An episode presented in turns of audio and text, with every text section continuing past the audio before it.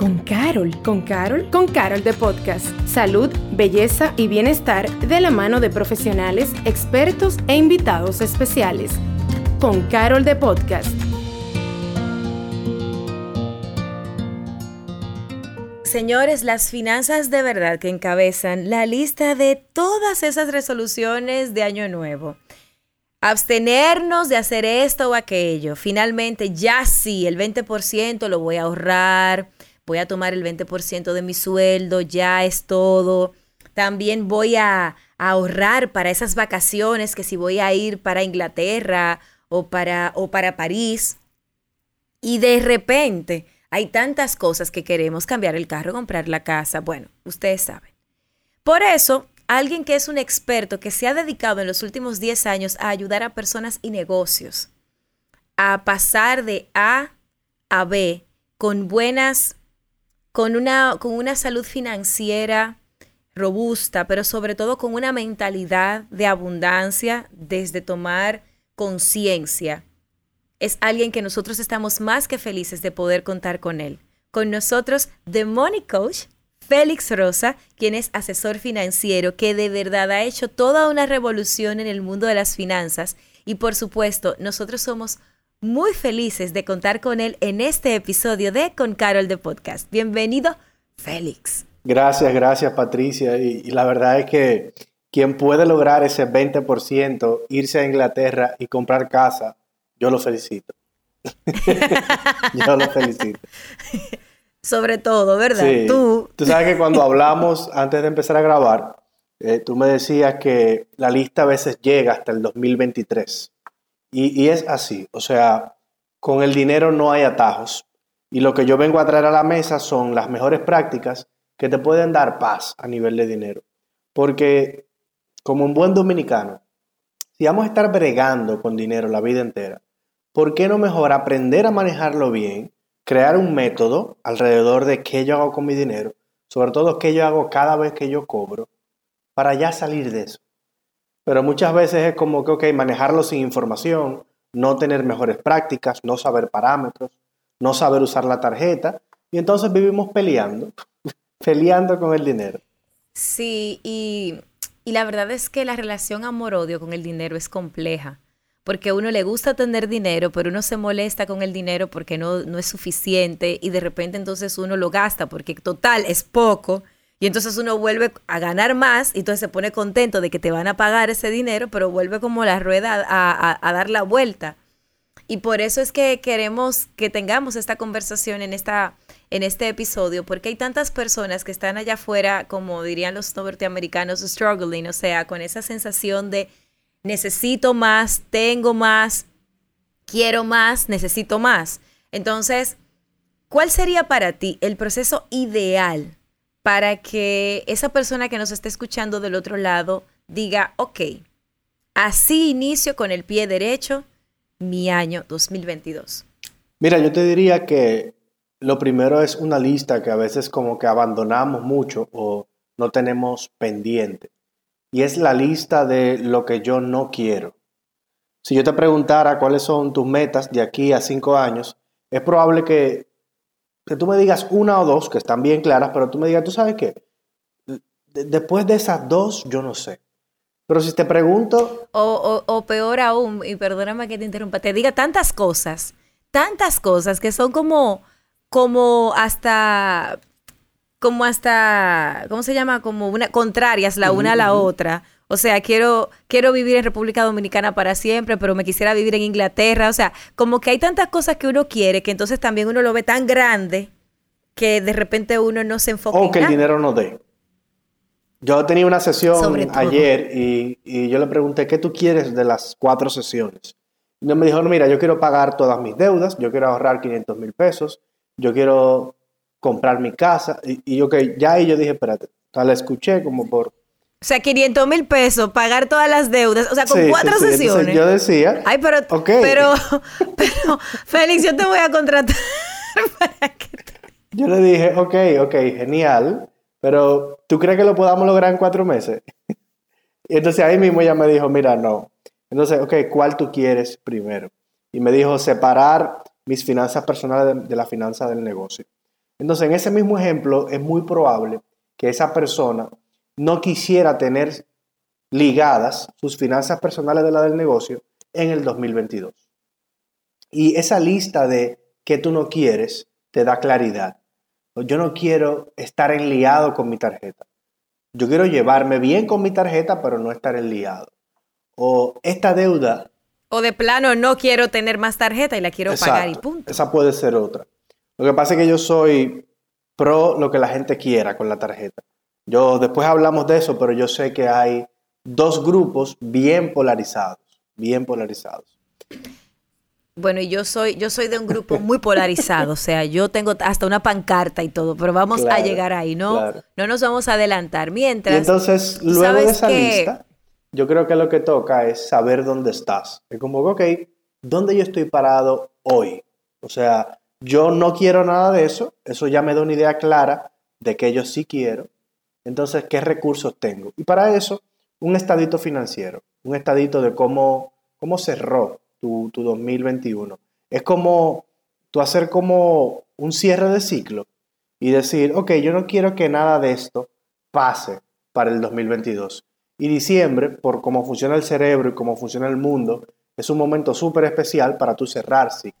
Bueno, pues qué bueno que tú traes esa parte a colación, porque eh, a mí me llama muchísimo la atención el hecho de que, y de hecho, bueno, en algún momento tú has sido también mi asesor financiero. Y resulta que en algún momento nosotros conversamos mucho acerca de todos estos temas, de lo importante de estar claro en lo que queremos, pero sobre todo en lo que no queremos. Sin embargo, sé que en algún momento hablamos de esa distribución ideal de los gastos fijos, independientemente de la situación personal de cada quien. Entonces me gustaría que tú cuentes cuál sería ese escenario ideal. Mira, yo por más que he buscado y buscado y buscado otro que sea más ideal que este, no he encontrado ninguno. De seguro muchos de los que nos van a escuchar dirán que ya lo han escuchado. Es el clásico 50-30-20. 50 para gastos fijos, necesidades, que es lo que, lo que te cuesta tu vida, básicamente. 30 para gozar, para disfrutar, para hobbies, para, para gastar en placer. Y 20 para mejoría financiera. Sin importar clase social, sueldo, ingresos, lo que tú quieras, de todo lo que tú ganes, 50 te debe costar tu vida. 30 debe ser disfrute y 20 mejoría financiera. Y si no está así mi vida, ¿cómo, qué yo hago? O sea, si yo estoy, espérame, si yo estoy en mi vida me cuesta 80, no, mi, vida me cuesta 50 o 60. Mis gustos están en 45 y mis ahorros están en menos 3 porque los otros 5 son para imprevistos porque no tengo tampoco un fondo de emergencia. Sí. Yo te voy a dar un clásico dominicano. La vida cuesta 70. Ajá. El disfrute es 40. Por supuesto. Claro. Y por claro.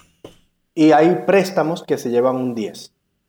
Pero espérate, si ahí tenemos 70 más 40 son 110, más 10 son 120, o sea que hay como un disturbio. Claro, la tarjeta. y lo hacemos todos los meses y ese 20 extra sale de la tarjeta. Y por eso nunca podemos saldar la tarjeta, porque es que ganamos 100 y nuestra vida cuesta 120.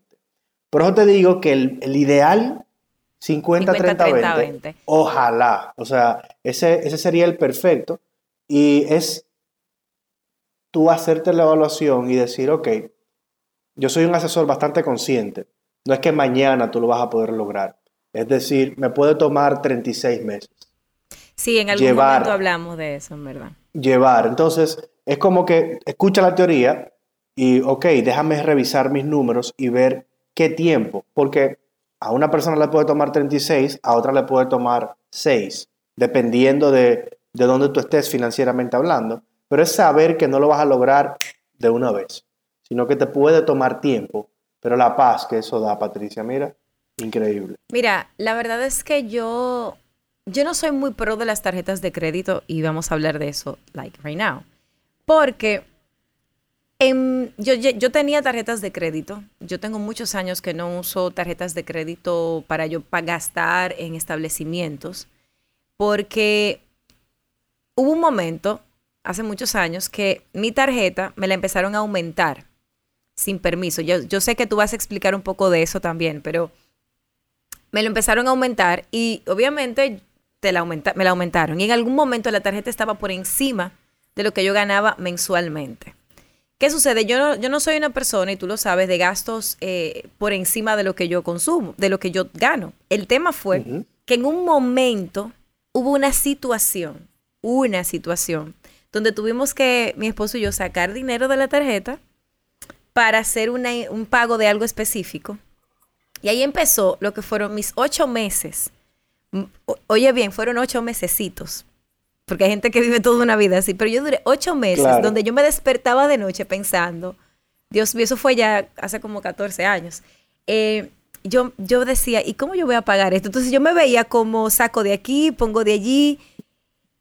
Y finalmente yo me, eh, pude pagarla y la pagué completa. Y ese fue el día que dije, no uso más tarjetas de crédito. Antes de eso yo me llevaba relativamente bien con ellas, nunca entendí mucho la lógica, pero como que fluía, porque yo sabía que si yo usé 3 mil pesos tenía que pagar 3 mil pesos. El tema fue cuando yo no pude jugar, la, la pagué y hasta el sol de hoy. Esa es mi triste historia. Meses Ocho meses de, tortura, de tortura para mí. Yo me despertaba en la madrugada calculando, ok, me van a pagar tanto, pero la tarjeta tengo que pagarle y con la tarjeta voy a pagar la luz, voy a pagar el agua y, bueno, el agua no, pero voy a pagar esto y esto. Y entonces del otro dinero, o sea, era así y yo dije, no, espera, eso fue, esos fueron ocho meses muy largos que yo dije, no way, José, no, no más y ahí lo dejé. Eso, eso no es vida, o sea, te entiendo perfectamente a mí me ha pasado, o sea, es más reciente que a ti, porque cuando uno se casa, aparecen muchos gastos, dos estilos de vida diferentes, eh, y, es un choque realmente. Ya estamos del otro lado, pero, pero lo sé, y, qué bueno que me pasó para yo poder incluso hablar desde la propia experiencia. Pero, ¿qué pasa con las tarjetas? El colorcito y el límite. Eso es desastroso para la tarjeta matemáticamente no hay ninguna manera de que tú puedas pagar cómodamente una tarjeta que es tres veces tu sueldo.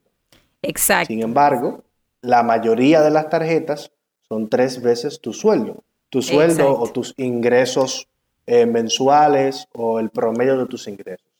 Y eso es así porque nos lo venden así. O sea, en una black como poder. cuando te dicen de la Black y la Platinum, ese Platinum se oye muy poderoso. Sí, sí.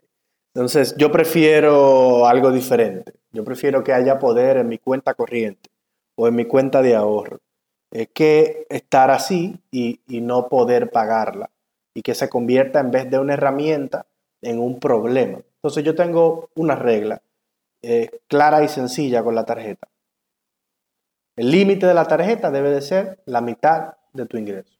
Me gusta, muy bien. Y ya. Listo. ¿Y, ¿y qué tal? ¿Cuántas tarjetas? Porque yo llegué a tener personas cercanas, hasta con cinco tarjetas de crédito, que a mí me pareció eso como que, o sea, ¿cómo una gente usa cinco tarjetas de crédito en un mes y no, se, y no le da una cosa?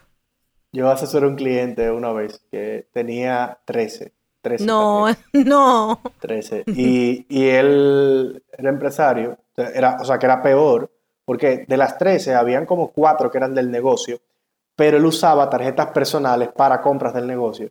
Entonces ya tú te puedes imaginar el, bollo. No, tengo idea de cómo. 13 tarjetas de crédito. 13. Mira, lo ideal serían dos, tú no necesitas más de dos. Si tu negocio necesita una tarjeta, el negocio es una persona jurídica totalmente diferente a ti. Entonces tú no lo puedes ver como tú y tiene una tarjeta el negocio y listo. Si tú necesitas algo extra, líneas de crédito, pero no tarjetas.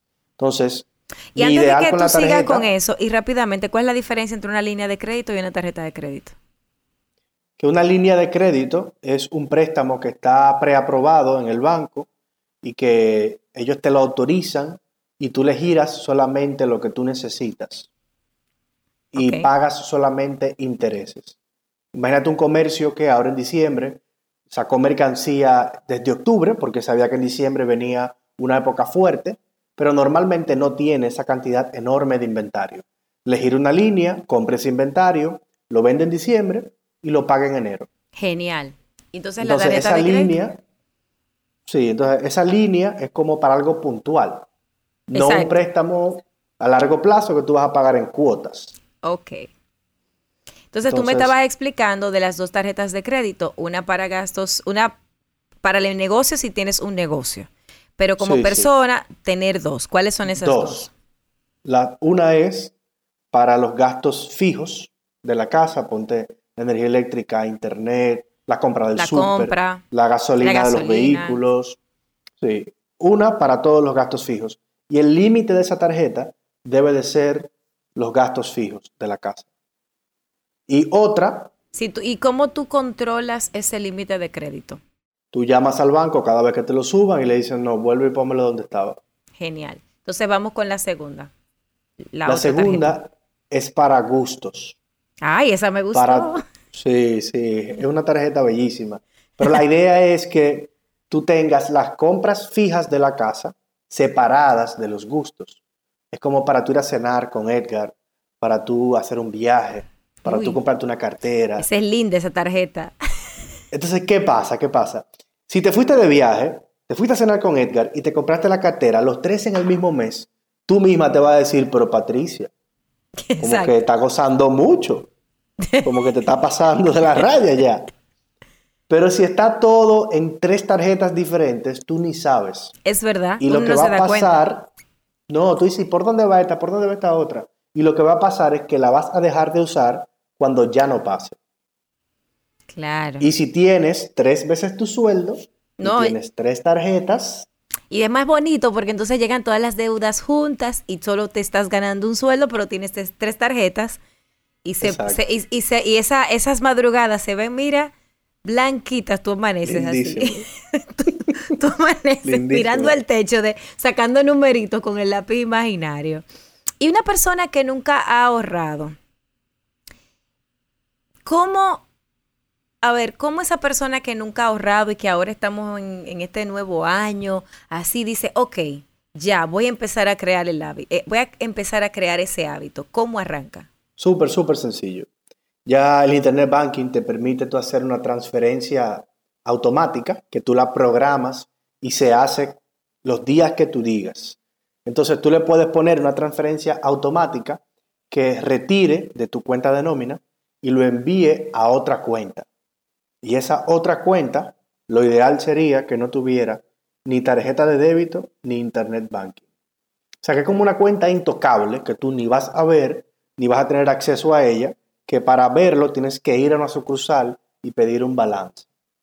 Así tú empiezas a ahorrar de manera automática y te proteges de tus mismas tentaciones. De ti mismo. Exacto. Wow. Que, eh, señores, para el que no conoce a Félix, Félix es esposo de Patricia Peña. Pobre Patricia, le tienen No, no, no, no. Yo, yo no he podido con Patricia. todos los Yo no he trucos. podido. Yo, yo ahorro yo. Ya aceptamos que yo ahorro yo para las parejas que me están oyendo y se parecen a mí. Ese es mi trabajo en la casa. Yo ahorro. Sí, Ese y ella, es tu trabajo. Y ella hace Tú ahorras, ok. Exacto.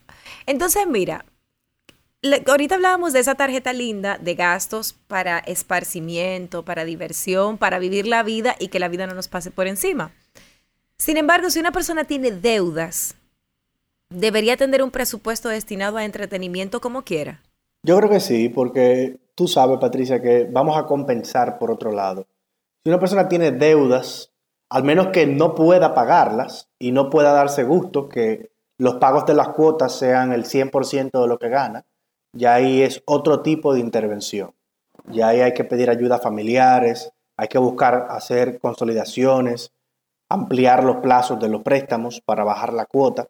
Pero si es que simplemente tienes deudas como cualquier familia normal, debo mi carro, debo mi casa eh, y ahora no puedo salir. Yo creo que siempre vamos a necesitar un balance y que si tú vives en balance, tú puedes salir hasta tu 30, como dij- dijimos ahorita, ¿verdad? Tú puedes disfrutar ese 30.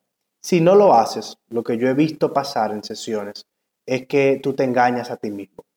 Tú terminas saliendo y, y una cervecita que me voy a beber y terminas pagando una cuenta enorme por compensar, porque tenías tanto que no salías que termina pasando eso. Es verdad. O Yo, yo he visto personas que es como cuando un muchachito tú lo tienes, ah, bueno, ¿cómo está pasando ahora? Que la gente está como, después de tanto tiempo guardado, como que. ¿qué es lo que está pasando? Voy para la, o sea, no, pero no hay nada que hacer, no importa, me lo invento. O sea, es más o menos así. Porque el tema de tú ahorrar mucho tiempo y restringirte tanto te genera una sensación de como de escasez, que entonces es como compleja la, la emoción cuando finalmente tú puedes, entre comillas, darte un pequeño gusto. Entonces ya no es un gusto, son muchos gustos exacto, que es como que hay que alcanzar para, tu- para llegar a donde estabas anteriormente. exacto, es como un gusto desproporcionado para decir, ya gocé lo que me perdí en el 2020. Eso es, eso es. Sí. Y mira algo, porque entonces, ok, digamos que el dinero no te da para ahora mismo tener un presupuesto de entretenimiento, pero sí, aún teniendo deudas que sean muy grandes, sería bueno ahorrar aunque tengas deudas o sería mejor saldar las deudas y después empezar a ahorrar. Oye, qué chulo es hablar desde la experiencia, porque todo lo que tú me has preguntado a mí me ha pasado en sesión y, y lo he probado. Mira, hay personas que les gusta pagar deudas, deudas, deudas y me dicen, yo no voy a ahorrar nada todavía, porque es más inteligente, porque total, el certificado me puede pagar un tanto, pero esta deuda está a otro tanto. Y el tanto de la deuda siempre es mucho más, claro. Pero lo que yo veo que pasa es que cuando tú terminas de pagar una deuda, aunque tu plan sea todo lo que yo le pagaba la deuda, ahora lo voy a ahorrar. Lo voy a ahorrar. Lo voy a ahorrar. Mentira. No, mentira. no, no, no. Tu cerebro como que le llega dopamina y como que se relaja y dice, wow, salimos de eso ya. Y se empieza a inventar en qué va a gastar ese dinero. O cuál es el próximo préstamo que va a coger. De hecho, eh, ahor- ahorita cuando estábamos antes de grabar, yo no lo mencioné, pero ahora recuerdo a alguien muy cercano que en un momento determinado no tenía crédito, o sea, tenía un crédito súper malo. Y entonces, eh, pues por asesorías, no sé qué, eh, investigó y fue a un banco y puso dinero en un certificado para que le dieran una tarjeta de crédito y así empezara a generar crédito. Con el tiempo tuvo crédito. Con el tiempo le dieron tarjetas de crédito. Poco después debía el equivalente a 100 mil pesos en tarjetas de crédito. Paga los 100 mil pesos, se hace el lío que haya que hacerse, eh, o sea, se hace toda la estrategia y resuelve. Otra vez, como al año y medio, volvió a tener la misma situación. No fue hasta como que entró en conciencia de, de verdad y empezó a devolver tarjetas y se quedó con las necesarias. Que, porque se dio cuenta de que ya era algo como de, uy, tengo tal cosa, ah, no, pues voy a pasar la tarjeta. Y es como tú dices, si tienes cuatro, no estás viendo los gastos, solo estás siendo feliz en el momento. Claro. Y, y no es como haciendo una campaña en contra de las tarjetas, es que cualquier No, al persona... contrario, tú las defiendes. Claro. Tú las defiendes. Cualquier persona que quiera mejorar su vida financiera, si no domina primero la tarjeta, no va a poder mejorarla. No va a poder. Y yo, yo creo en eso. Claro, en mi caso, repito, yo nunca tuve una mala relación. Simplemente fue una situación que me sacó completamente de mi norte. Pero la verdad es que yo de manera natural eh, soy de las personas que prefiere mejor no tener. Porque aunque me lo han explicado, el, el corte, el- la fecha del inicio de mes, el no sé qué, personalmente a mí eso me genera más estrés que beneficio. Exacto. Y yo prefiero no. Y ya, y, y es como cuando tú hablas de los no quiero, no quiero tener que estar calculando de voy a pagar con esto para luego, o sea, prefiero mejor no. Y ya, y somos muy felices, las tarjetas que yo no tengo y yo que no las tengo. Exacto, exacto. Y, y para eso era la lista, porque conocerse y tú aplicar todo lo que has- escuchado aquí, pero para ti es diferente que aplicarlo para otra persona. Entonces, con, Claro. con relación a si puedo ahorrar mientras tengo deudas, yo creo en los hábitos, porque aunque pagues la deuda y te inventes otra cosa, si fuiste ahorrando todos los meses que ibas pagando la deuda, no importa que te inventes otro préstamo. O no importa que te hayas prometido ahorrar la cuota completa y que luego tú mismo digas, pero déjame darme un gusto y que ahorres solamente la mitad. ¿Por qué? Porque si tienes el hábito de ahorrar, tienes ahorros. O sea, no es como que estás en el aire. Y lo otro que puede pasar es que siempre aparece algo, o sea, siempre pasa algo. Mire lo que apareció en el 2020. Entonces, como, eh, por como siempre pasan cosas, viva su vida de manera estática, cree un sistema, o sea, ahorre todos los meses, pague sus deudas todos los meses. Es como, yo me gusta más eso que los picos y los valles. Es como ahorré mucho una temporada y de repente no ahorré más nunca. Claro. No, y eso se traduce básicamente a otras cosas que se han venido hablando en el marco de este nuevo año. Y todo se remonta a los hábitos. Y es que aquí decía un invitado recién, él mencionaba que es mejor un 80% de poco, pero constante, que el 20% de mucho. No recuerdo bien si lo, o sea, no sé si lo estoy parafraseando bien. Pero lo que el punto es que muchas veces nosotros hacemos cambios radicales, pero por 20%, como un, o sea, hacemos esta gran cosa, pero es una vez que lo hacemos. Es al revés. Es como, es mejor el 80%, es mejor el 20%, pero de manera constante, que un 80% una sola vez. Creo que era al revés, pero bueno, lo importante es que para mí lo, lo, lo interesante de tú estar consciente de tus hábitos es hacer hábitos. O sea, es como que si tú vas a beber agua, para poner un ejemplo más puntual, si vas a beber agua todos los días y dices, voy a beberme los dos litros de agua que me debo beber, probablemente lo vas a hacer tres días y no lo vas a aguantar. En cambio, si tú todos los días te bebes una botellita de agua o el equivalente a, dos vasos de agua, no vas a tener la mejoría que si, que si tú te bebes los dos litros de agua, pero estás, estás mucho mejor que si no te bebes nada porque no pudiste mantener los dos litros. No sé si esa, si esa analogía te funciona. Entonces, habiendo dicho eso, ¿qué es un fondo de emergencia y cómo crearlo? Tú sabes que ahorita cuando hablábamos de esto, tú me decías, wow, Félix, pero hay tantas cosas que hay que tomar en cuenta. El 50-30-20, entonces las tarjetas, entonces ahora el fondo de emergencia, o sea, dónde queda todo y cómo, cómo se une. Eh, y yo te, te, decía que el 50-30-20 es algo que pasa todos los meses. Es como una manera de tú dividir tus ingresos.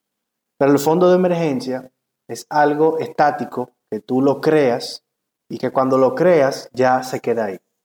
Entonces, por ejemplo, el 20 del 50-30-20 es para mejoría financiera.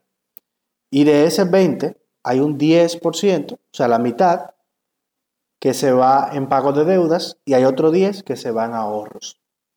El primer ahorro que cualquier persona debería hacer es el fondo de emergencia. Si tú eres colaborador de una empresa o tú y tu pareja son ambos colaboradores, es suficiente con tres meses de fondo de emergencia. ¿Qué son tres meses? Tres meses de gastos. Si en tu casa se gastan 100 mil pesos al mes, con 300 mil tú lo logras.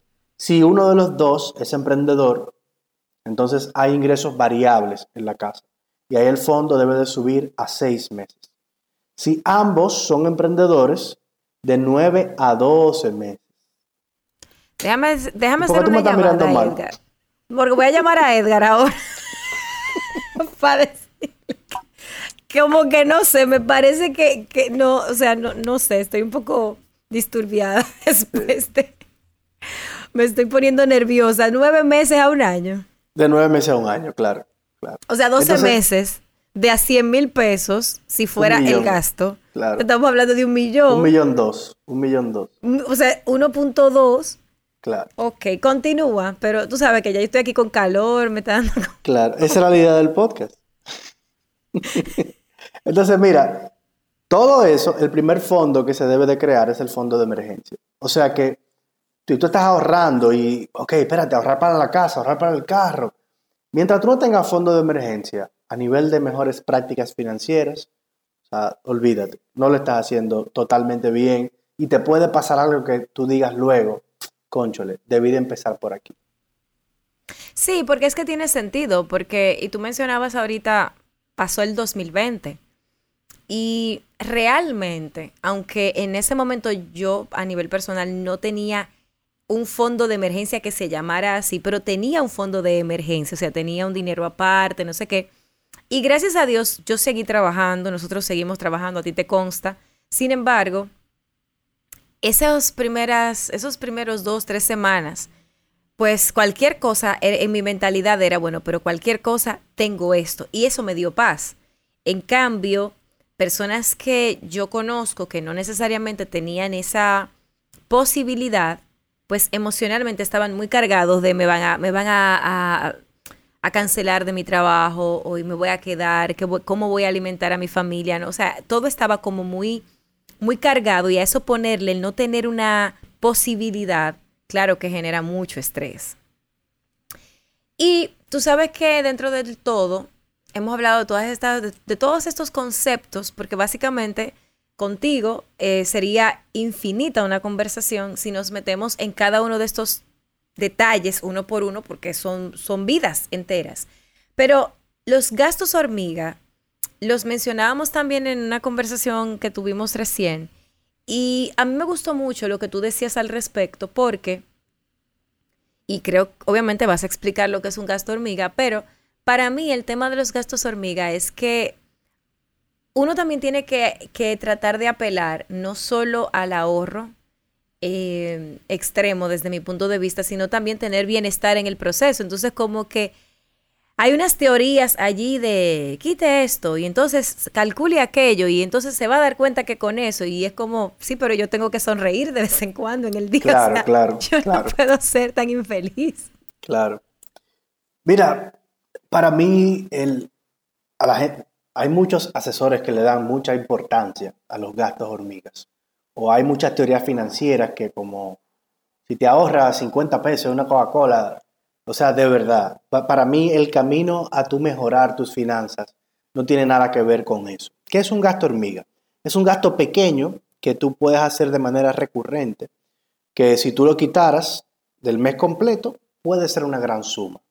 Es como el ejemplo que te acabo de decir de quizá tú cada vez que comes, comes bebiéndote un jugo o con un refresco. Y entonces, Hay los Starbucks y los cafés Santo Domingo. Exacto. O sea, que, son muy fancy y todo, y que tú los ves lindos y que saben muy bien. Exacto. Entonces hay gente que como práctica se va a trabajar y pasa por un café Santo Domingo, pasa por un Starbucks y se lleva su café. Y ahí hay como 300 pesos al día. Entonces, lo que dice la teoría de los gastos hormigas es, si tú te ahorras eso y lo multiplicas por 30, te estás ahorrando esto otro. Pero la verdad es que la cantidad de gente que va a calcular cuánto se ahorraría y que va a hacer el acto de ahorrar y ese dinero extra lo va a poner en una cuenta de ahorro es muy poca. Entonces a mí me gusta enseñar más algo que tú puedas replicar y que puedas hacer siempre. Y eso es, gasta extremadamente poco en lo que no te gusta y gasta mucho en lo que sí te gusta. Sobre todo porque ese gasto te va a llenar más. Por ejemplo, a mí me gusta gastar mucho en entradas, en restaurantes. y si un asesor me dice, mira, cuando tú vas a un restaurante, pide solamente el plato fuerte, porque así la cuenta te va a ser menos y, y no pidas entrada, listo. Pero para nada, o sea, yo me disfruto pedir entradas, yo pruebo platos diferentes y yo salí a gastar, salí a disfrutar. Entonces, el café en Santo Domingo todos los días, ese yo no me lo disfruto. Entonces, si yo tengo las dos prácticas, yo puedo decir, pero ve acá, en realidad este gasto a mí no me gusta. Yo lo voy a dejar de hacer para yo poder hacer más de este otro. No sé si ahí me di a entender. Claro. No, y obviamente tiene sentido porque a veces uno sale con amigos pero quizás ese no es el grupo de amigos que tú más disfrutas, pero sin embargo quizás es con el que más gasta. Entonces a lo mejor tú en vez de hacer eso, que quizás no disfrutas tanto porque se bebe mucho o porque se arman aquellas, aquellas mesas donde todo el mundo pide y después se arman como estas situaciones que quizás no disfrutas tanto, pero de repente te gusta mucho el resort. Entonces tú dices, bueno, pues en vez de gastar en aquello muchas veces al mes, mejor me programo para gastar en algo que yo disfruto más y que le voy a sacar más provecho. Es un ejemplo. Podrían haber sido otros ejemplos. Sí, pero eso está buenísimo porque es un ejemplo que cambia el salir todos los días por irte para el interior o irte de viaje fuera. Y lo que pasa ahí, Patricia, es que el gasto en lo que, así, en lo que sí te gusta te llena más. O sea, tú te vas para ese resort y tú vuelves y tú dices, wow, yo puedo durar dos meses sin salir porque vine tan renovado.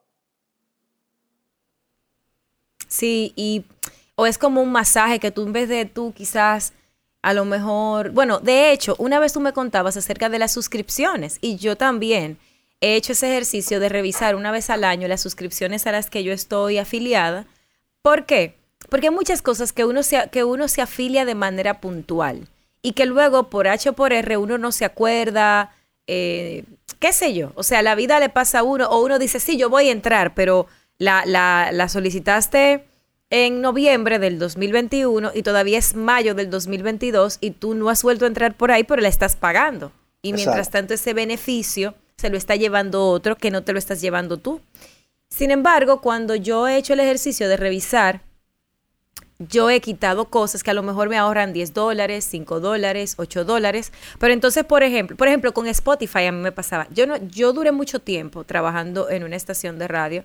Por lo tanto, llegó un momento en el que yo casi no estaba escuchando música fuera de la estación de radio porque es como que llevaba el trabajo a la casa, por lo menos para mí. Y yo como que entonces buscaba entretenimiento en otras cosas, la lectura, las películas, las series, eh, todo eso. Por lo tanto, yo pagaba Spotify, pero yo no escuchaba Spotify. Es apenas hace unos dos meses que he generado un estado de bienestar, donde, bueno, ya yo me independicé, y entonces he como creado un espacio para mí donde yo he vuelto a conectar con Spotify y entonces escucho mucho Spotify. Entonces yo duré mucho tiempo pagando Spotify sin sacarle el provecho sin embargo, ahora sí le saco el provecho, pero si yo me hubiese dado cuenta antes, a lo mejor corto ese gasto y ahora lo retomo, porque tampoco es que te castigan si tú vuelves y, si te vas y vuelves. No, y, y, me encanta ese ejemplo porque ese ejemplo te da la teoría del gasto hormiga y de qué cortar de los gastos hormiga y te da la teoría también de qué buscar.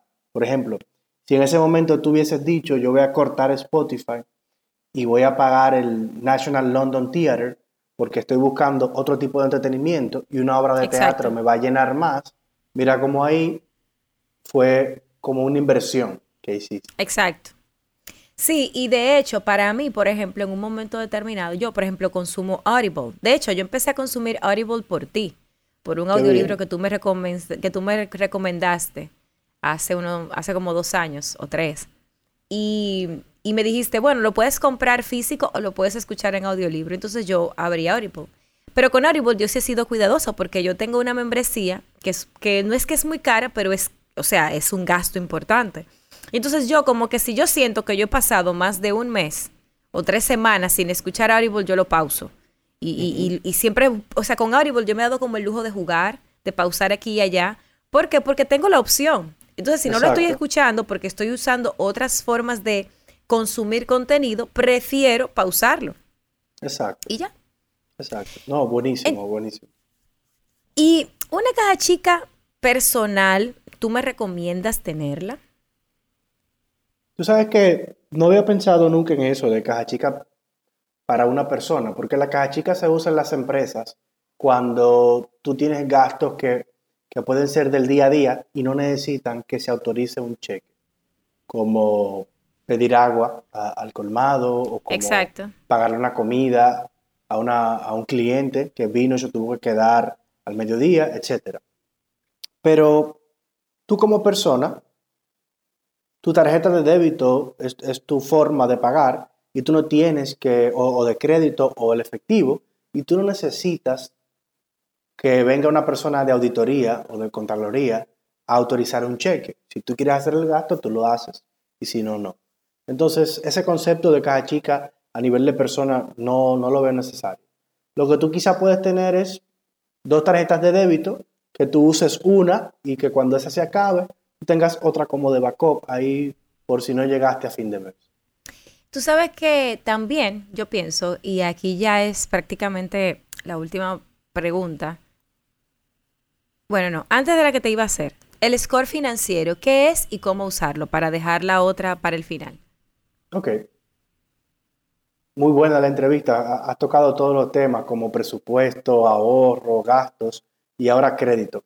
El score es como una nota que te ponen, como, como si fuéramos como si estuviéramos en el colegio, como A, B, C, D, E. A todo el mundo sabe que A pasaste y con claro, B no. también. A, y ahora le ponen A+, porque Claro. antes era A, B, C y D, pero ya tenemos A+, A menos. Claro. Entonces es como que no es solo que tienes la A, es que ahora tienes que aspirar a una A especial para ser más A. Exacto, exacto. Entonces, ese es el score, lo único que es numérico. Igual en Estados Unidos sí te, te ponen la A para que tú veas por dónde tú vas. Y es un número que define la probabilidad de que tú incumplas un préstamo. Es como que imagínate que te metes en un universo de personas que tienen las mismas condiciones que tú, que quizá tienen la misma cantidad de tarjetas y que tienen la misma capacidad de deuda y que han llevado las tarjetas hasta este punto. Entonces, con ese universo de personas y esos puntos de data que recolectan, dicen, la probabilidad de que tú falles en tus próximos pagos es esta y por eso tu score es este. Entonces, eso te afecta en la probabilidad de que te den un próximo préstamo o te lo rechacen. Eh, y el score está basado en capacidad de deuda, o sea, cuánto tú puedes tomar prestado, comportamiento de pago, que tan bien tú pagas o que tan mal tú pagas, cuántas solicitudes de crédito tú pides, si tú pides muchas, el score te puede bajar, si pagas mal te puede bajar, si te endeudas mucho o hasta el límite te puede bajar. Antigüedad, como cuál es tu producto más viejo, y carácter, como cuál es la probabilidad de que tú pagues aunque te quedes sin dinero o aunque pase una situación como la que pasó el año pasado. Bueno, entonces habiendo dicho todo eso, eh, llegamos ya pues a la última pregunta, porque si nos llevamos de mí, pues obviamente aquí vamos a seguir, ¿verdad?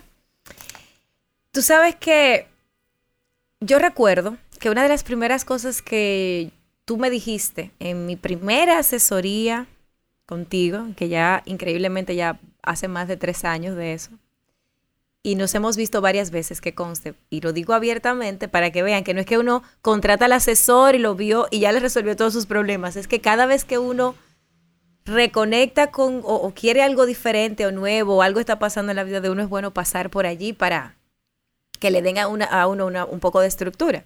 Y yo recuerdo que en esa primera sesión, lo primero de lo que hablamos fue de una página que había en tu casa, donde estaba la, que es como una plantilla, donde estaban los deliveries que se pedían y que se anotaban, que había un presupuesto anotado allí.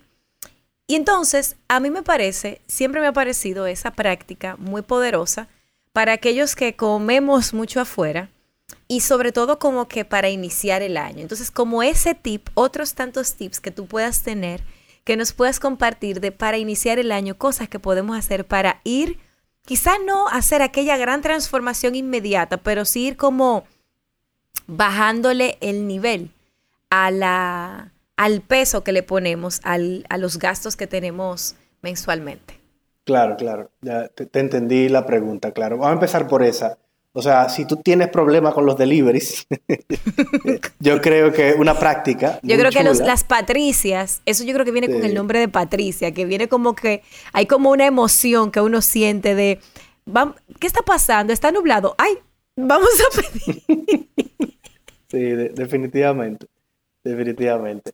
La práctica que menciona Patricia Luciano es que hay un presupuesto en la casa para deliveries eh, y ese presupuesto se divide por semanas. Y entonces eh, eso te da la cantidad de deliveries que tú puedes pedir por semana y el monto. Lo que pasa es que cuando pasamos la tarjeta y sobre todo en un app, tu mente no lleva récord de eso. Y lo que yo le decía a Patricia es que cada vez que se pedía un delivery, había que ir a la hoja y tachar un delivery. Y si te pasaste del presupuesto, entonces poner por cuánto y reducir. Para el Un mes ejemplo. siguiente. No, en el mismo mes como que tu presupuesto era menos. Por ejemplo, Ok. digamos que el presupuesto de delivery en la casa son 10 mil pesos. Y que basado en lo que piden siempre, eso te da un promedio de 10 deliveries. Eso quiere decir 10 deliveries de mil pesos cada uno.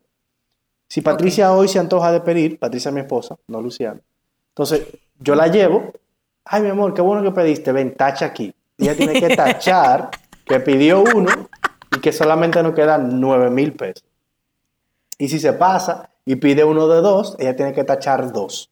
y decir, ok, nada más nos quedan Wow. 8 mil pesos. Eso, eso debe ser muy divertido cuando esas cosas pasan. Yo me imagino. Sí, sí. Muero, ya, muero, muero. ya no lo hacemos, ya no lo hacemos, ya, ya pasamos esa etapa, pero recién casado, no muchachos, ese era un pleito. Funciona también para niños, que si los niños todos los fines de semana quieren pedir, le asignen un presupuesto para que ellos sepan que el dinero se acaba. Y cada vez que te digan, Claro. papi, yo quiero hamburgues, yo quiero pollo, yo quiero lo que sea. Ay, claro que sí, ¿Cuán- mijo. Tú lo llevas corriendo a la pizarrita y tacha, y cuando él quiera más, si ya se acabó, tú le dices, ay, no, no se puede. Tiene que esperar el día primero porque te lo comiste toditos, ya, mira. esa, esa es buenísima. Dios, Dios. Esa es buenísima.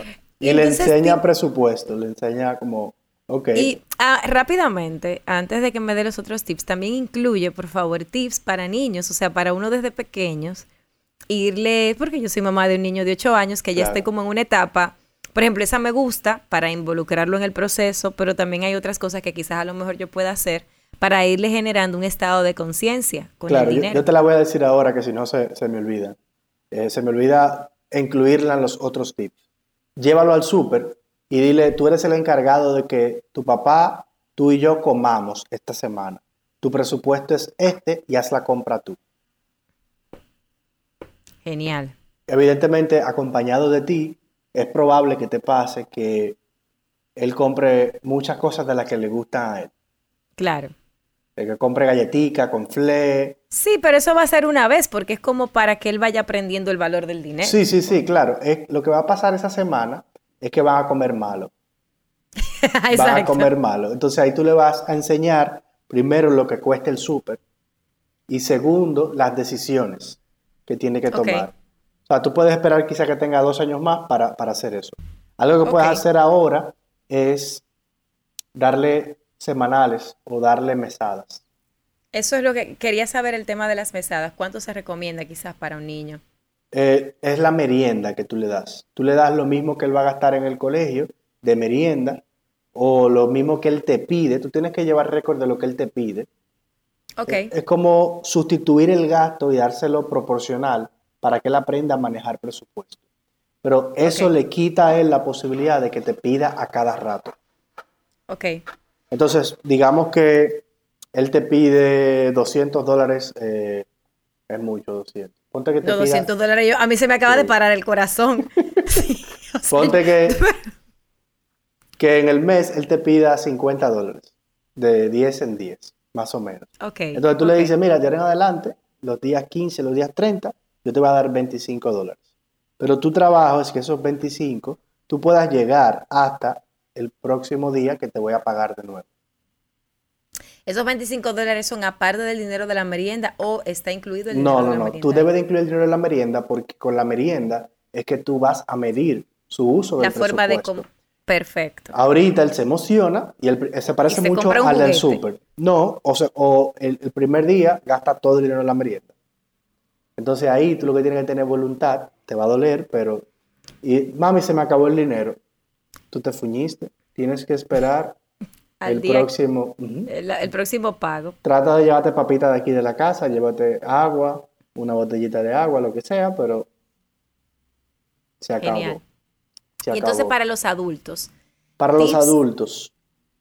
Mira, fuera de esa hojita de delivery, bébete un vinito financiero todos los meses con tu pareja.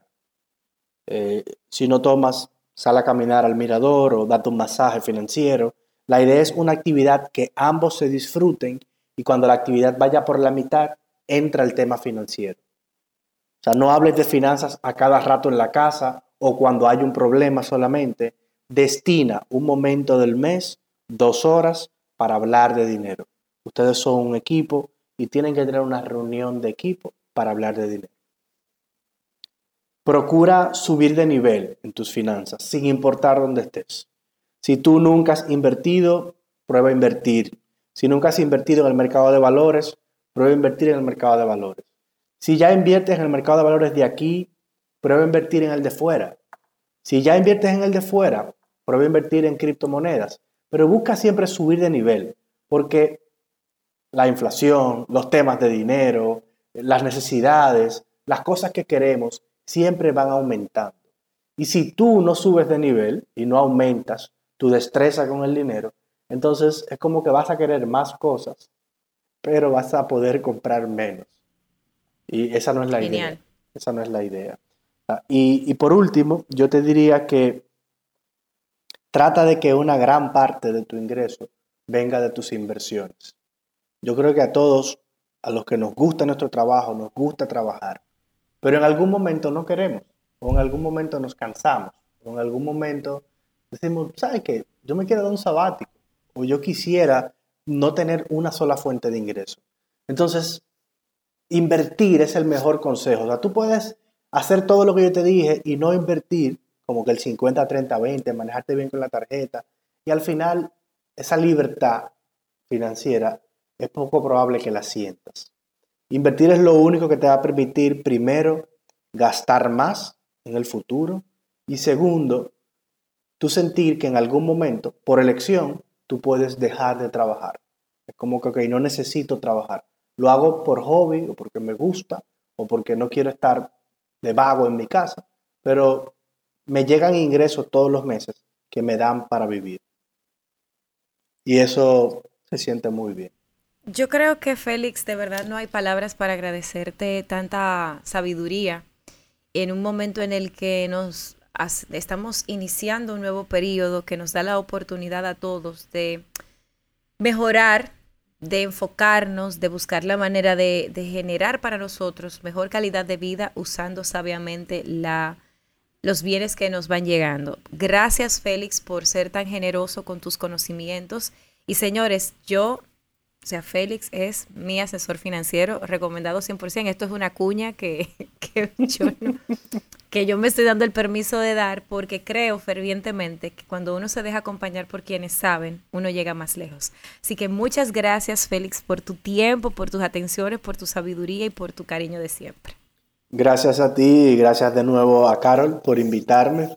Ojalá que no sea la única vez porque a mí hablar de dinero me gusta. O sea que no sé por qué, pero pienso que alguien que se llama The Money Coach debería gustarle hablar de dinero. Mil gracias por tu tiempo y a ustedes, a ti que estás del otro lado también, muchas gracias por haber llegado hasta aquí. Ya sabes que estamos trabajando mucho contenido, como siempre, de valor para aportarte, para que tu vida siga cada vez creciendo para mejor. Por eso te esperamos en un próximo episodio de Con Carol de Podcast. Gracias por acompañarnos a Con Carol de Podcast. Nos escuchamos en un próximo episodio.